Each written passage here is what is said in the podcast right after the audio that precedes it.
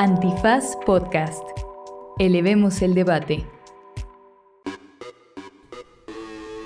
Buenos días, buenas tardes, buenas noches, bonita madrugada o cualquiera que sea la circunstancia respiratoria en la que estén ustedes en estos momentos.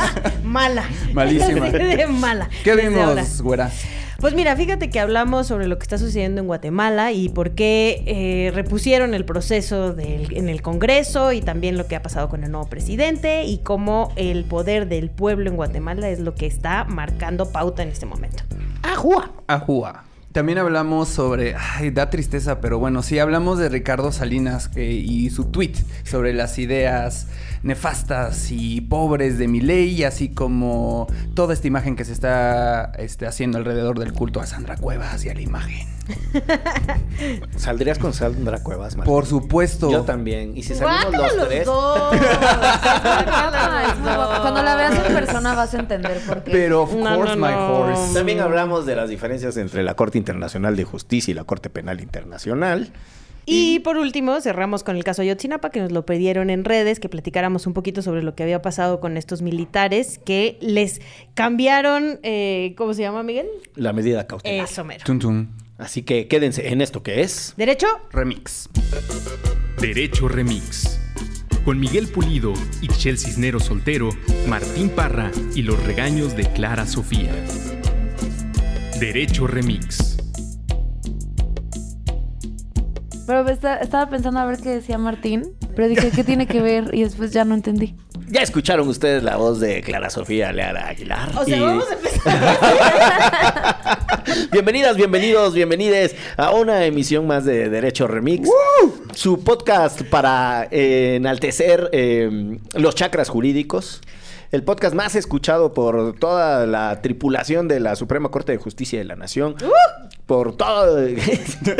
A quienes le mandamos un saludo, menos a quien se les olvidan los nombres de sus compañeritos, ¿viste? Ah, de mí no vas a ¿No?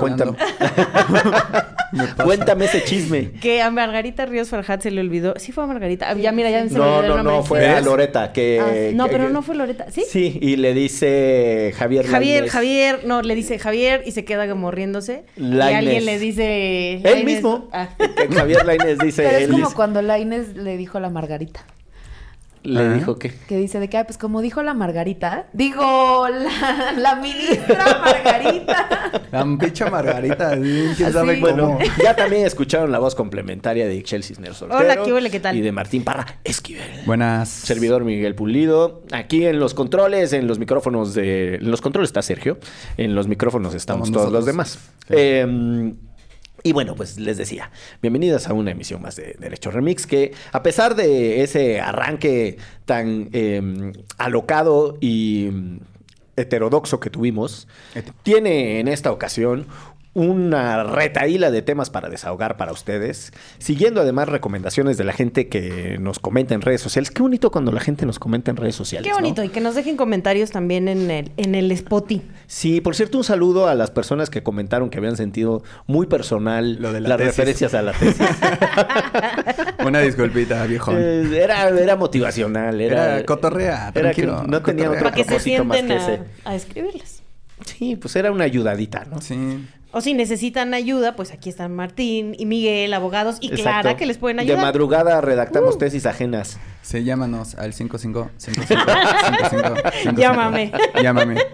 Llame ya. Llame ya. Tenga su tesis ya. Pues muy bien. Les decía que tenemos una retaíla de tópicos para desahogar. El primero es eh, lo intenso que está, lo efervescente que se ha puesto el ambiente político en Guatemala. Tremendísimo. Primero porque andaba. Andaban sufriendo para la transición de poderes, la alternancia del presidente Bernardo. Yamatei saliente y la entrada de Bernardo Arevalo. Y después siguieron las cosas, ¿no? Se puso muy complicado. Este. Yo es le muy- quiero mandar primero un saludo a Santiago alias Tinku, porque fue quien me explicó todo el pedo, porque sí estaba muy tremendo este, este muchacho que, que tiene sus orígenes en Guatemala y quien me puso así todo el contexto de por qué A ver, no a lo ver, dejaban ver, votar, ver, ver, ver, bla, bla. A ver si es cierto. A ver. Pues fíjate, mira, hasta me mandó un harto tweet porque le dije, Santi, no entiendo ni más, explícame, este, ¿qué onda?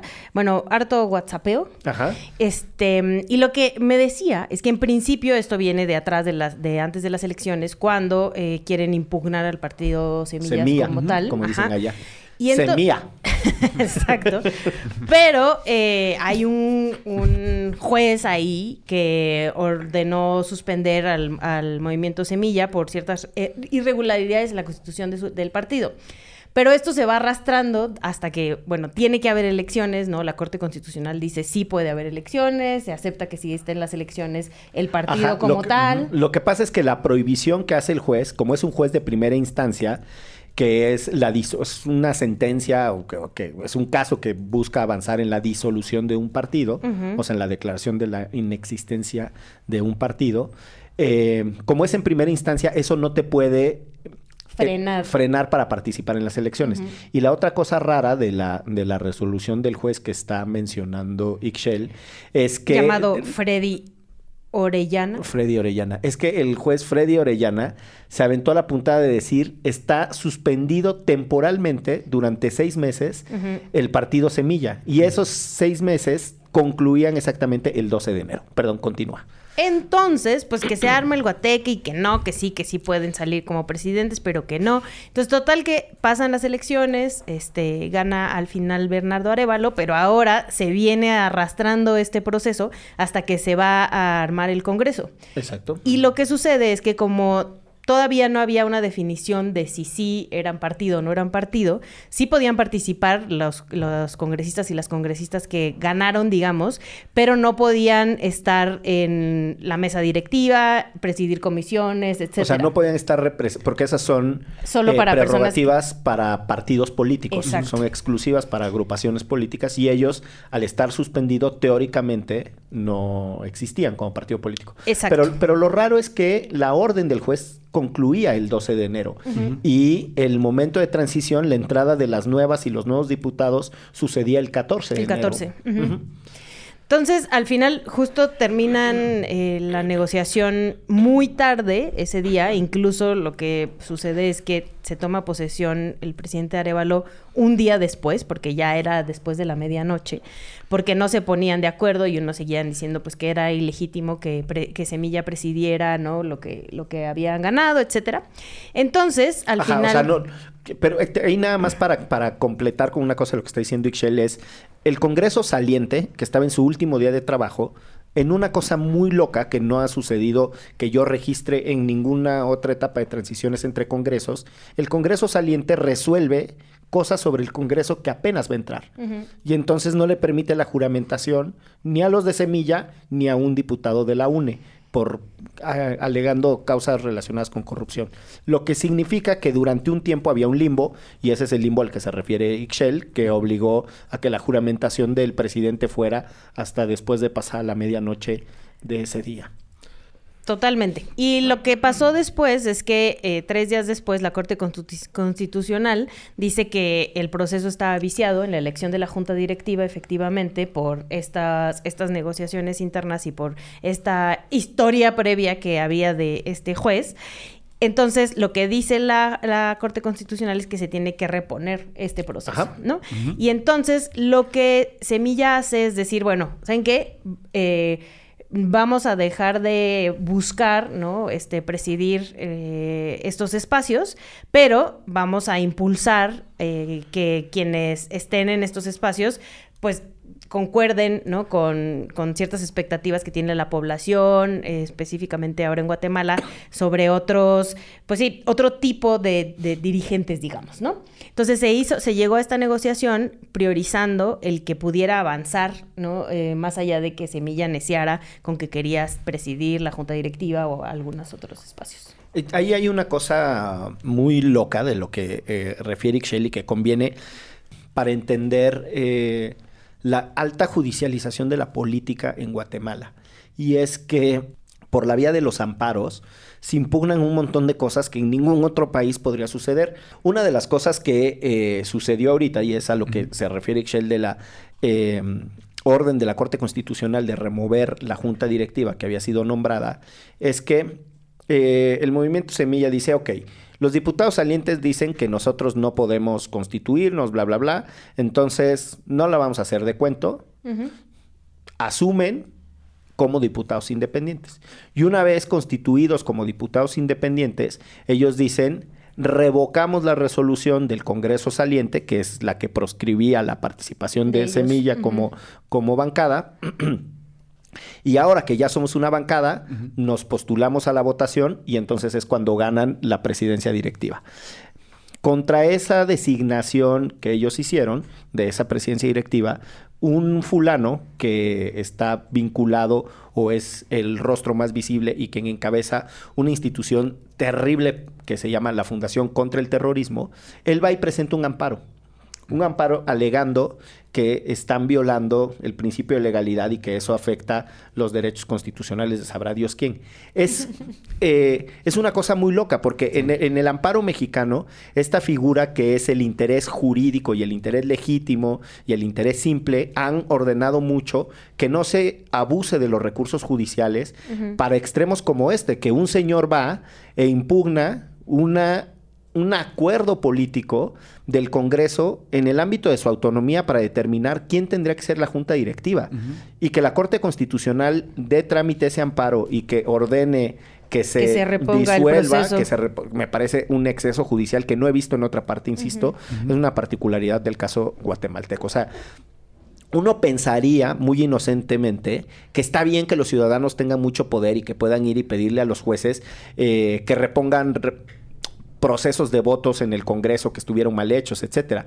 Pero la verdad es que si lo problematizas, es muy inestable. O sea, o induce a la inestabilidad política. Pero, y eso ah, es precisamente lo que está pasando en Guatemala. Justo además, quienes están metiendo estos amparos es esta clase por- política a la que le llaman el pacto de corruptos, Exacto. que están metiendo amparos, recursos legales, todo lo que pueden, ¿no? En todo este proceso, desde que Arevalo les dio la sorpresa y Semilla les dio la sorpresa, para tratar de frenar esto. Entonces, lo que les está dando, o sea, realmente la ley o el uso de la ley lo, lo están tratando de, de, pues sí, para llevar agua a su camino, que además es esta clase política y empresarial que ha tenido a Guatemala este, en Sí, una sí, sí. pobreza extrema, que ha, este, bueno, que ha sido partícipe de muchos homicidios, etcétera, etcétera, que ha estado ligado con las Fuerzas Armadas. O sea, bueno, una, una cuestión muy Sí, tremenda. muy, de- muy decentitos no son, ¿no? Exacto. Sí. Escuchen la advertencia. Ah. Sí, exacto. Sí, sí, para que se den cuenta de quién estamos concurso de- impresentables. De- sí, ¿no? De impresentables del año. Exacto. Sí, no, y también eh, es un ejemplo más de esto que Bernardo Arevalo nombró como el golpe de Estado a cámara lenta y que pues bueno, vimos que como el pueblo eh, de Guate este, se, se, se, se plantaron básicamente por 106 días a manifestarse hasta que Bernardo Arevalo tomara posesión, ¿no?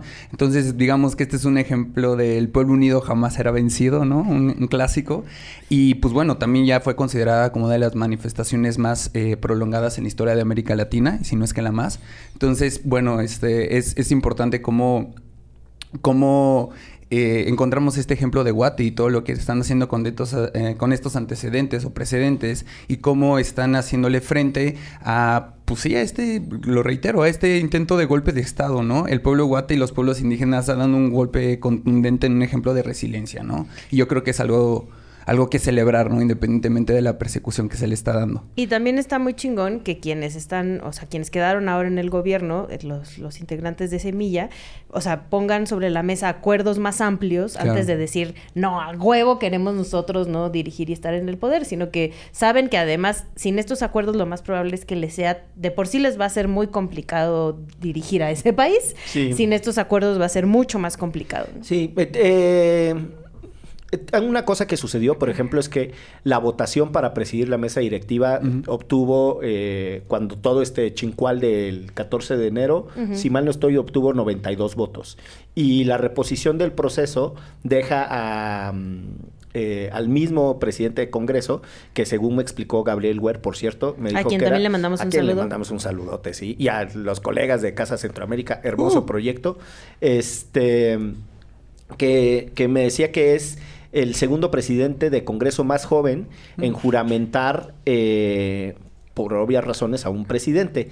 El presidente más joven de la historia de Guatemala, según me dijo Gabriel, es el que juramentó al papá de Bernardo Arevalo. Fíjense nada más, qué detalle.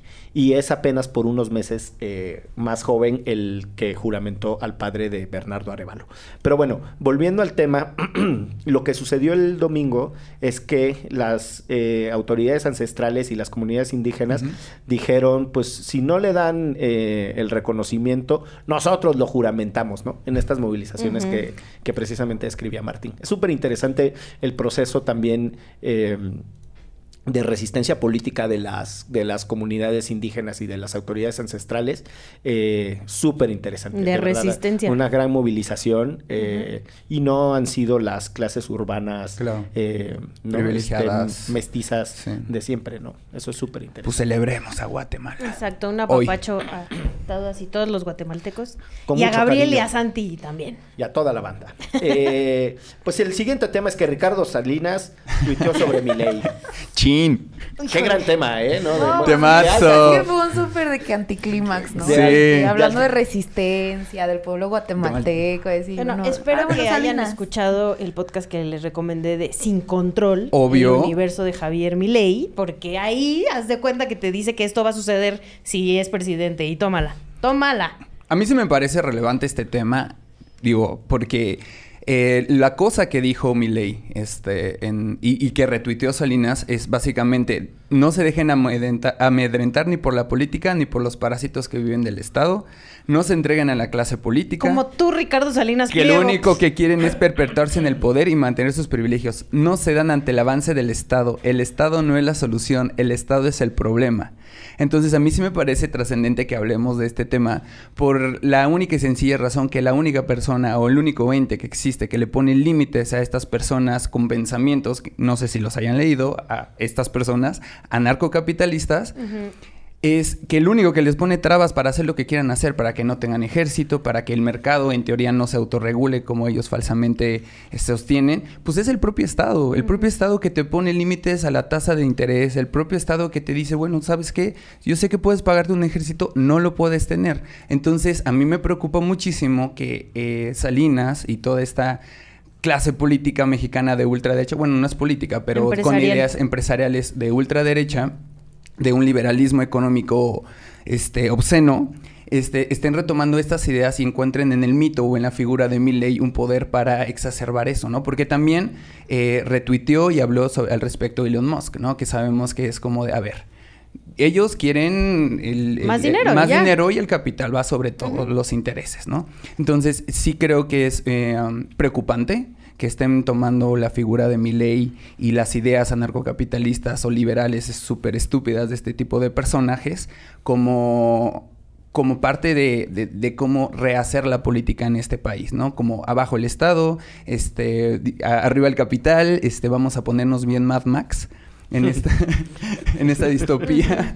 y pues, ¿quién es el dueño del agua? Pone las reglas. Entonces, eso, eso es lo que yo creo que es como... Por eso vamos a quitarle su concesión. Ah. Sí. Pues sí. Eh, no, estaría no estaría nada mal. Y que son aquellas clases que también que son sumamente privilegiadas por... Han sido muy privilegiadas por, otros gobiernos. Son millonarios. Por, eso, son millonarios, pero actualmente... Siempre fueron ricos privilegiados, pero son millonarios porque gobiernos anteriores les dieron un montón de concesiones para claro. explotar. No, y aparte, este, repiten como como, como temas así como... Se, se me hacen súper absurdos, ¿no? Eh, por ejemplo, dice Milei eh, que, está... Que, que, por cierto, está, está... Argentina entró en una época... Bueno, en, una, en un periodo inflacionario como histórico con Milei independientemente de que si denme tiempo, yo vengo cargándolo de otros gobiernos, etcétera, etcétera, lo que viene haciendo es se queja de ideas que no existen como tal, pone como de eh, la moral de Occidente, ¿no?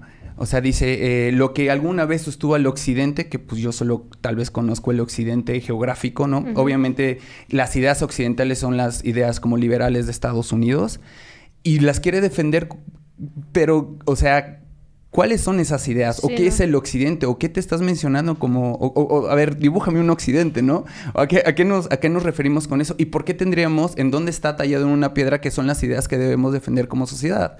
Pues entonces, en teoría, hay una democracia, pues la democracia es como para darle lo, que, lo que necesita la mayoría, ¿no? O tomar decisiones con base en la necesidad de la mayoría. Y pues la, la verdad, ahora sí que los, eh, los más ricos, pues no son la mayoría. No, y ni Entonces, están, esas están son, viendo por esas, esas son las ideas que, que, están poniendo sobre la mesa a defender.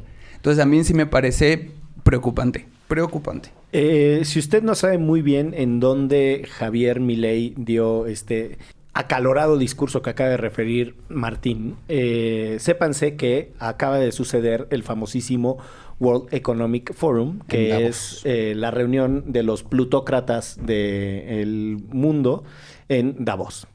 Eh, y hay una paradoja, porque es la clase económica mundial que se reúne a hablar de la pobreza del mundo y cómo van a aliviar la pobreza del mundo. Una, se supone que eh, el tema que ha convocado históricamente al foro de Davos es cómo van a resolver problemas globales mundiales y la pobreza ha sido uno de los que más recurrentemente se discuten, no necesariamente la desigualdad pero de, pobreza extrema sí hablan, pero no necesariamente de desigualdad. Una cosa que Oxfam, una institución eh, muy interesante, suele hacer es que saca su reporte sobre pobreza extrema y sobre acumulación de riqueza desmedida justo unos días antes de que salga, eh, de, que sea el foro de Davos. Así de si todos estos güeyes dieran el punto Exacto. 0.5% de su fortuna. lo que traen en la cartera, lo que traen en la cartera. sacan sus datos, ¿no? Este, 10 personas tienen exactamente lo mismo que este 500 millones de habitantes. O bueno, estoy diciendo, no me sí, yo también no me sé exactamente, eh, pero... Que por cierto, bueno, ahí hay un, debate sobre la metodología en la que Oxfam estima la riqueza, porque tú no sabes si es una riqueza patrimonial o una riqueza de ganancias. No son la misma. No es lo mismo tu patrimonio que cuánto ganas. O, cuánto vales. Se parecen, pero no es lo mismo. Eh, o cuánto vales, diría Marx, valor de uso, valor de mercado. Pero bueno, esas son otras cosas. Eh, me persiné, no me vieron, pero El punto es que eh, Milei va a Davos, en donde acuden todas, y un montón de políticos, ¿no? Un titipuchal y un montón de, empresarios. Y entonces les dice a los empresarios que no se dejen por los que están ahí junto. Eh, la verdad es que yo suscribo todo lo que dice Martín, hay muchas cosas que discutir ahí. Solo una cosa que me parece muy particular del populismo global es que Milei viaja en un vuelo comercial a Davos y esa se hace la gran noticia. Claro. La gran noticia es que el presidente copió al AMLO. tal cual. No copiarás. Además de todo le copia a nuestro presidente. sí, ¿no? Y, también se, se conecta un poco con el próximo tema de la, del, eh, de la esqueleta, que es el evento de Sandra, Sandra Cuevas. Y yo nada más voy a reiterar un poquito como esto que está pasando, ¿no? O sea, Sandra Cuevas también es una persona que está... Ay, me dio este, escalofrío, sí, no manches, o sea, e, estás, está siendo como eh, parte de este mito de la de la ultraderecha, de, de, que se imponen a un pseudo socialismo izquierda que en teoría está siendo como eh, la política actual de América Latina, en específico de, de, México, cuando pues, o sea, podríamos ponerlo como un, en tela de juicio, ¿no? O sea, si son ideas o realmente se, eh, se, emplean o realmente cuál es como la política económica, bla, bla, bla, bla, bla. Pero a lo que voy de todo esto es que es importante como repensar a este tipo de figuras y qué, y, qué es la aspiración que le están dando a las personas. Es una aspiración hiperindividualista, el individuo versus el colectivo, porque también lo dijo Milley, que el problema es el colectivismo que nos está llevando a un inminente socialismo. Y yo así como de, bueno, sí, pero porque eso es malo, ¿no? Por proteger las, estas pseudoideas este, correctas. Estos intereses de un grupo de personas. Exacto, ¿no? Entonces, a mí me preocupa como como cómo estamos, como, como esta faceta de, de, la otra cara de, de, la política que se venía haciendo es muy aspiracionista, checa al individuo y pues son ejemplos de la buena vida, ¿no? Ya no son los típicos políticos que abrazan a una persona en la calle y esta persona dice, ah, me salvaste la vida, muchísimas gracias, ¿no? También ahí está. Besadero de niños. beso en la frente, este, le limpias las lágrimas, los moquitos por ahí y por allá, todo bien, ¿no? Pero estas personas lo que hacen es como de, mira, pues yo vivo bien, yo no he hecho, mi dinero lo he hecho como de, de mis negocios, ¿no? Lo he hecho como de la política, como Bukele, ¿no? Trae su polito, este, juega, eh, va, va, a eventos sociales y es muy aspiracionista. Y es como, ok, esta persona o el mito que se está haciendo alrededor de esta persona, pues digamos que es una marca personal. Y yo también quisiera poner como en la conversación de hasta cuándo estamos ensalzando esa, digamos que esa marca personal que tienen estas personas, ¿no? Entonces, por ejemplo, me acuerdo mucho de Milei cuando Massa, en un debate contra Massa, dijo algo así como que no sabía, este, ah, lo exhibieron que, que lo corrieron de practicante del Banco De la Central. pasantía del de la Banco pasantía, pues, pues es así como si yo, pues sir- sirvió para exalzar la... la Sí. La, la figura de Milei, ¿no? Y qué es el peligro como también de estas personas que están, obviamente son súper producidas, Sandra Cuevas, este... Milei y también Salinas, pues están ahí. A mí lo único que, que sí pondría ahí como de, de- de que le echemos ojo es hasta cuándo la conversación se está tornando parte de esa marca personal, de Sí, estas ideas. Justo el evento que mencionabas de Sandra Cuevas, pues era eso, ¿no? O sea, como ella no obtuvo eh, eh, la candidatura del gobierno de la Ciudad de México por el... ¿Cómo se llama? Por ningún partido. Bueno, Por ninguno, pero era pero por era el frente, ¿no? Por el ajá, frente. por el frente, que es el, el donde están el PAN y el PRI. Este, como no lo obtuvo, entonces dijo, bueno, yo sí quiero ser presidenta, o sea, ya ni siquiera jefa de gobierno, quiero ser presidenta, entonces voy a armar mi propio partido. Si ustedes no saben quién es Sandra Cuevas, bueno, es la alcaldesa de la alcaldía Cuauhtémoc acá en la Ciudad de México. Y eh, además, esto, lo que mencionabas de, de la parte de eh, aspiracional, ¿no? De, de tengo un guardarropa enorme, tengo un montón de zapatos, todo el tiempo se la pasa este, po- poniéndole en redes sociales, un montón de gente les comenta, ¿no? O sea, como si es algo que... eh, Ojalá fueras como yo, pues te lo está vendiendo y si, y si votas por mí todos vamos a hacer así. Entonces no encuentra cabida en los partidos políticos y entonces hace el lanzamiento de su propio partido político, que fue lo que hizo en el Auditorio Nacional, con un lleno a tope además. En este, la- ¿No fue en la arena? en la Arena Ciudad de México, sí, Sí. tienes razón. Que todavía además, eso peor, hay un vínculo con Ricardo Salinas Pliego que da más miedo que otra Sí, cosa, ¿no? porque la Arena Ciudad de México es de Ricardo Salinas Pliego. Entonces, em, bueno, al final creo que eh, em, sí da mucho miedo que este tipo de personajes estén ah, eh, llegando a estos espacios. Esparciendo esas ideas. Que además también, o sea, yo no sé si Sandra Cueva se acuerda, pero hasta hace muy poquito era compa compa de Ricardo Monreal, ¿no? Y, y, este y trabajaba Ya se le olvidó. directamente. Ya. ¿no? Ya. Entonces es, pues, pero que a nosotros no se nos olvide, o sea, esta parte de fuera los políticos y la nueva política y nosotros hacemos las cosas diferente y bla, bla, bla, es como, o sea. Solo hay que tener como en consideración como las ideas que nos están planteando. Es totali- totalmente ideológicas, antidemocráticas y de extrema derecha. O sea, eso me suena como una muy mala, muy, muy mala fórmula como para, para un progreso o como para sentarnos a tener una discusión cuando de repente llega y te quita, independientemente si esté bien o mal, pues eso, pues ya.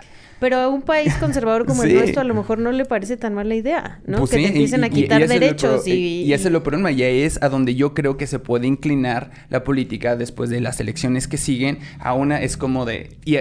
Y, lo que me parece más absurdo es pensar que realmente estas personas... eh, de eh, eh, Salinas, Sandra, están diciéndoles que son socialistas o libros comunistas de la SEP y le están poniendo una etiqueta que la verdad, ojalá, ojalá tuviéramos más esas discusiones, pero yo sí siento que se dan gracias a raíz más bien de una de que se elevó el diálogo y por eso ahorita, o, o por lo menos el debate, y ahora es muchísimo más complicado, pues que hay una oposición que tenga una fuerza que la verdad la perdió durante mucho tiempo por estar muy cómodos. Entonces lo que venga después de las próximas elecciones a mí sí me asusta porque ahorita se están trabajando. No sabemos si vamos a tener nuestro Trump, nuestro Bolsonaro o nuestro Milley, ¿no? No sé hasta O dónde... nuestra. se- O nuestra, o nuestre. Eh, No creo, por, no es por lo demás tiene una extraordinaria autoestima la señora Sandra Sí, Cuevas. Sí, qué sí. Tiene un atrevimiento que ya quisieran ustedes. Y trae un batimóvil. Y- sí, no, no. Y tiene un Anda en la moto. que podría ser productora de la, de la World Wrestling Federation, que son las luchas libres de los Estados Unidos. Hijo de su madre. Tiene más estridencia. Es como del estridentismo, aquel gran movimiento cultural. Eh, pero bueno, vámonos a una pausa en esto que es... derecho. Remix. No se dice provincia, tercera temporada. Acciones locales por los derechos humanos en México, una colaboración de Antifaz y Acento. En esta tercera temporada recorreremos el país de la mano de Acento, Acción Local, para platicar con defensoras y defensores de derechos humanos que a través de sus experiencias nos permiten conocer problemáticas que afectan a todo México y las acciones que llevan a cabo para avanzar hacia la justicia social en sus comunidades y territorios.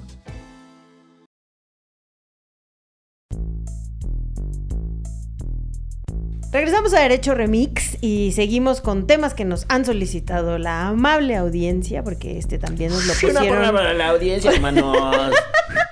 Saquen el chemo, carnales, de una vez también. Nos lo pusieron por ahí y la verdad es que yo también he tenido que meterme a investigar un poco porque tampoco le entendía muy bien Mm. qué significa, ¿no? Que tanto México como Chile hayan eh, remeti- rem- remitieron al fiscal de la Corte Penal Internacional lo que está pasando en Palestina, ¿no? Que investigue la probable comisión de crímenes este, de lesa humanidad en, en esa zona. Pero esto, como ya Miguel nos ha explicado en varias ocasiones por acá, eh, lo que a mí me gustaría saber es palpablemente qué significa, más allá de que yo creo que sí está bien que los estados, sea cual sea las formas que tengan o mecanismos que tengan para decir eso está mal, lo hagan. ¿no? Sí, no, sin duda. O sea, la, la primera cosa que conviene aclarar es que la Corte Internacional de Justicia, que es en donde Sudáfrica acusa a Israel, no es lo mismo que la Corte Penal Internacional. Israel no es signatario de la, del Estatuto de Roma, que es lo que le da creación a la Corte Penal Internacional.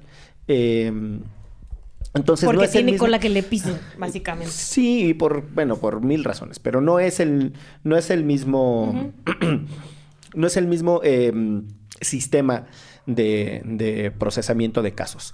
Era muy difícil que Israel, un Estado que nace, entre otras cosas, ya lo hemos dicho, como resarcimiento por el genocidio, no firmara hace 80 años la Convención contra el Genocidio.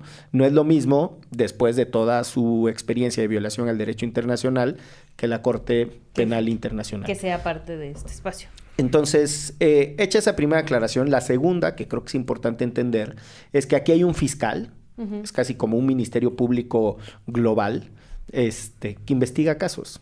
Y entonces, lo que hacen México y Chile, y este sería el segundo dato que yo pondría ahí como interesante, es que dicen que se investigue lo que sucedió de ambos lados, incluidos los, Los actos ajá, de Hamás. Hamas, pero también lo de Israel. Y yo creo que ese es un, un tono interesante en la discusión, pero bueno, pues supongo que a las personas en Israel no les habrá caído en gracia. Eh, digo, hay un montón de otras cosas, pero pues si me voy ahí en una retaíla... Y todos, de- si, me, si me- si me alargo en la explicación... Pero sí puede, o sea, más allá de, de, o sea, que no sea parte, ¿no? ¿Qué sucede cuando si este fiscal dice, no, pues sí, sí hubo este crímenes cometidos por Hamas y por el Estado de Israel? O sea, es que es muy complejo porque lo que tienen que hacer es arrestar a un individuo y su país no lo va a dejar. Entonces tendría que estar fuera de su país, ¿no? Ese individuo y estar en un país en donde Se haya se haya, se haya firmado y entonces ahí lo podrían arrestar. Eh, Pero sería Yo creo que queda muy bien como, como antecedente y como de, ok, o sea, ya van varios estados para poner más incómodo a Israel, ¿no? Independientemente de que Israel haya dicho, no, pues lamentamos mucho como lo que dijo México o lo que está sosteniendo, este, se está sosteniendo en México porque mis ataques son de autodefensa y lo siguen sosteniendo. Y independientemente de, de- de a dónde- vaya o si es vinculante o no, que se le podría exigir a... a- a- al, primer ministro de, de Israel, si es primer ministro. a Benjamin Netanyahu. Pues realmente sigue siendo como la aspiración de que este derecho internacional pues te ponga en el foco del escrutinio internacional. Y que te sientas presionado. o sea, Que ya dijo que le vale madres. Es que, a ver, de- decía Ixchel eh, en otro episodio. Ya Israel dijo que le vale madre lo que resuelvan en La Haya, ¿no? Respecto al caso que presentó Sudáfrica por violaciones a la Convención de Genocidio. Lo que pasa es que no son los mismos delitos, el de genocidio, que los crímenes de lesa humanidad o crímenes de guerra, ¿no? Al derecho humanitario. Y entonces creo que abre el abanico de las cosas que se pueden investigar en contra de Israel. Y esa, esa es una cosa que es totalmente distinta, porque yo me temo que lo que va a pasar en el caso de la Corte Internacional de Justicia es que dado que el umbral de genocidio es muy difícil de alcanzar y no pueden investigar otras cosas, va a parecer que Israel no ha hecho nada, porque solo pueden pronunciarse sobre el genocidio en el caso de Sudáfrica. Se pueden pronunciar sobre otras violaciones.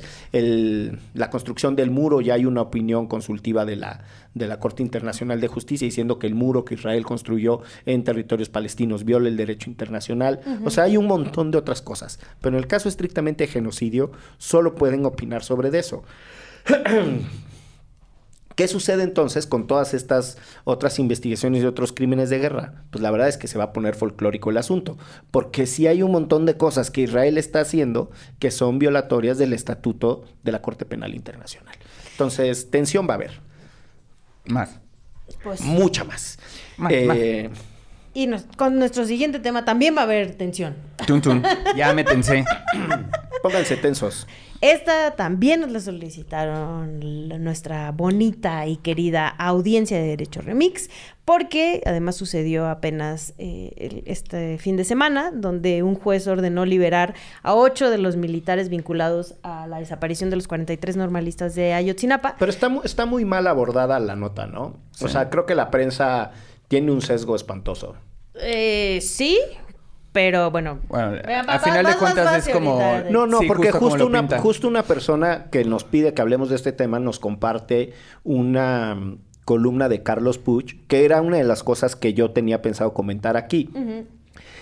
El fraseo del dejan libres a militares parece que ya no se puede hacer nada contra ellos. Y en realidad lo que sucede, en realidad lo que sucedió es que les cambiaron la medida cautelar.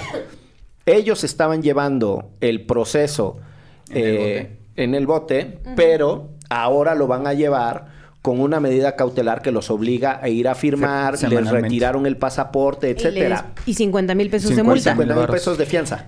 Entonces, De fianza, yo, yo no veo que esté mal el caso de la medida cautelar. En otras ocasiones, en estos micrófonos yo he sostenido que a mí en realidad lo que me importa es que se lleve adecuadamente el juicio y que la persona que está siendo acusada de algo se demuestre que es culpable, que hay una narrativa que sea suficientemente convincente y que se derrote que se derrote contundentemente la presunción de inocencia, es decir, que las pruebas sean suficientemente abrumadoras de tal suerte que no puedas pensar que hay alguien inocente en el bote.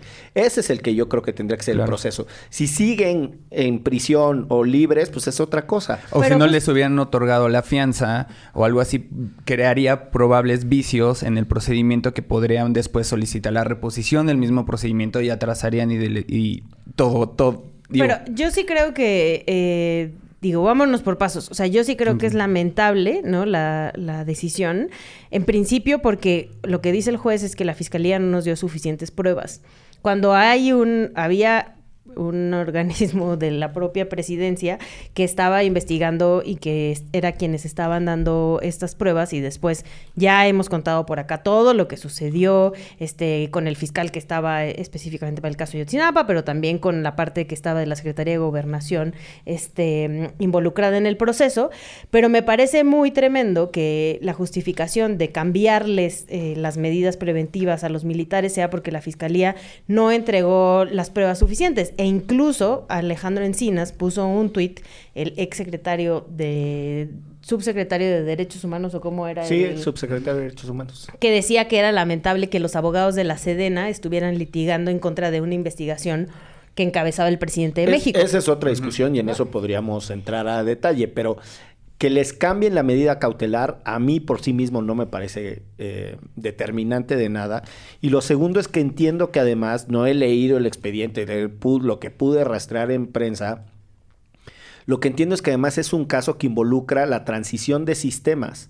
O sea, hay una alegación de que, eh, o sea, parte de lo que sucede es que eh, lo que se dice es, tú tienes unos delitos que se están siguiendo en el fuero local, pero la acusación es federal, porque tú lo que estás haciendo es jalar la figura jurídica que protege más a las víctimas, ¿no?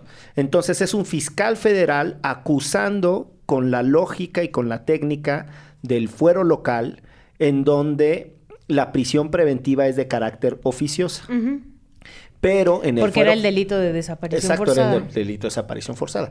Pero en el fuero federal, los delitos son otros y la técnica de medidas cautelares son otras. Entonces, lo que están haciendo es que están, están tratando de resolver un tema de además de distintas jurisdicciones y de distintos tipos penales que no está tan sencillo. Yo necesitaría entender, la verdad, con mucha franqueza, más, más detalles, pero eso es respecto de la medida cautelar. La otra cosa es la que acaba de decir Ixchel, en la que estoy totalmente de acuerdo. O sea, el músculo con el que la Sedena litiga estos casos no es, solo, no es solo problemático porque puede inducir a la impunidad de sus propios integrantes, sino que además es problemático porque no se condice o no guarda eh, equidad con la importancia que le da la Fiscalía General de la República a estos casos. Y el presidente ha dicho en las mañaneras que él personalmente, cosa que está fatal, pero bueno, así lo ha dicho el señor, que él personalmente es el que lleva la investigación que antes llevaba en cines en la COBAG. Sí. Lo que significa que él es el que tiene el diálogo político con el fiscal. Lo que significa que los hallazgos que tenga la COBAG, que es la comisión presidencial, se los tiene que pasar al fiscal. Y todo eso sí está fatal que eh, el ejército le esté litigando al propio presidente. Pero insisto, son dos conversaciones, son dos cosas Cuando distintas. además el presidente sale a decir, ¿no? Que los familiares de las víctimas están enterados y son parte de todo este proceso todo el tiempo. Y a la par salen a decir eh, del Centro Pro y de Tlachinolan que acompañan a los familiares que no es verdad, que este proceso, ¿no? Se les ha negado muchísima información, que justamente hay muchas pruebas que la fiscalía no ha presentado porque el, el- proceso ha sido muy turbio y, y además en los últimos meses totalmente cerrado a lo que las familias están exigiendo. Sí, sí, no, no, no. O sea, o sea, hay muchas cosas eh, bastante desaseadas en todo este proceso. Eh, una de ellas es la manera en la que han tratado a las víctimas a lo largo de estos ya casi nueve años, ocho años y medio de, de esta historia, y eso es fatal. Eh, y creo que desde esa perspectiva, eh, la nueva actitud de Andrés Manuel no contribuye. Dos cosas muy, eh, muy anecdóticas, pero no tanto de esto. El comunicado de la Fiscalía General de la República es que Dios bendito, el que redactó eso, que lo regresen a la primaria. Qué dificultad para entenderlo. No, porque entonces sí, ya cae, pero ¿a poco no? También otro juez ya había hecho lo mismo y que se hágale, carnal, que le dicen que en él. ¿Qué cabrón? O sea, no- de repente hay un momento en el que no entiendes de qué están hablando. O sea, porque lo que ustedes tendrían que imaginar o busquen el, el Un saludo a quien lleve comunicado. comunicaciones. Un saludo, un saludo a quien homenajea a la chimoltrufia desde la comunicación Pobre de la, cabrón. de la Fiscalía General de la República. Eh, porque de verdad eh, es interesantísimo cómo tratan de decir, este es un problema de los jueces, que es el mismo discurso de Andrés Manuel. Entonces, para decir que es un problema de los jueces, tratan de citar lo que sucedió en otro caso, en donde se contradicen dos jueces y que después eso es retomado en la prensa nacional, en, supuestamente en una primera plana, y que esa primera plana le echa la culpa a la fiscalía. Y entonces, eso después de leerlo como cuatro o cinco veces, entendí que es lo que querían comunicar.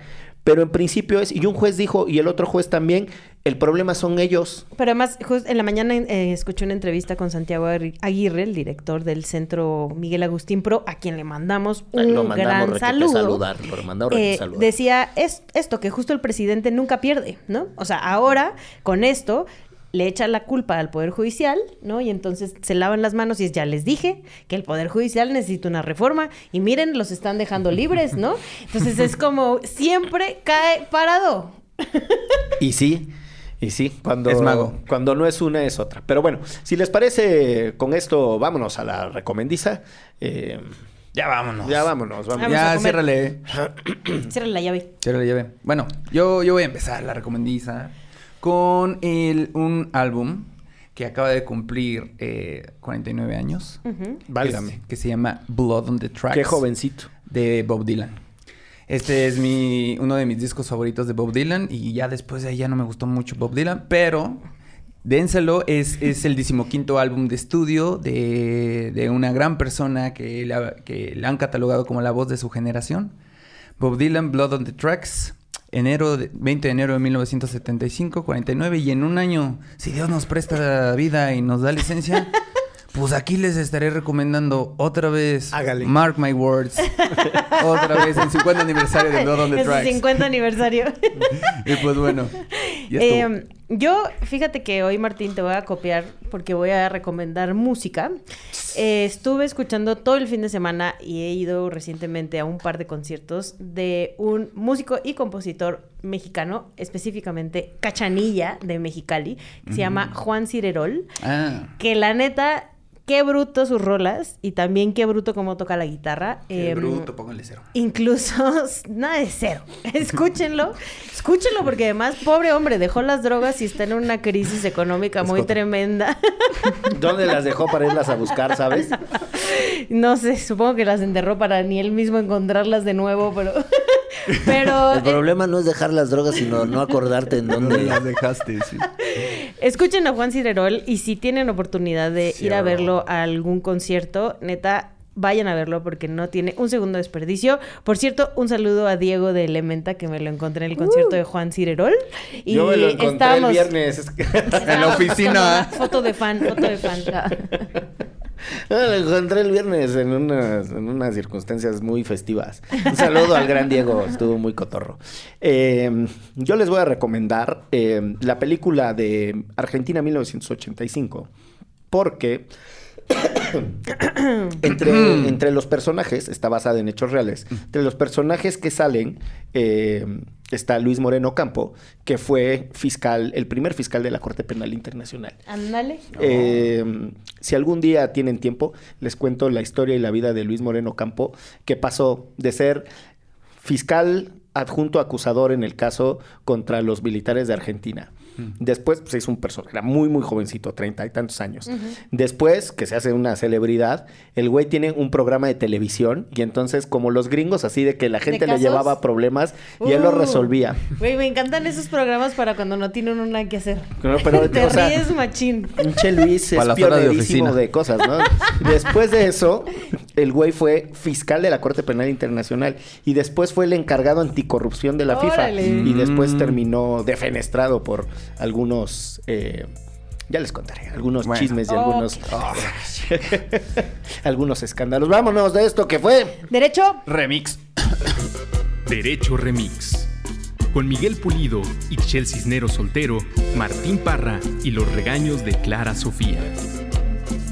Derecho Remix.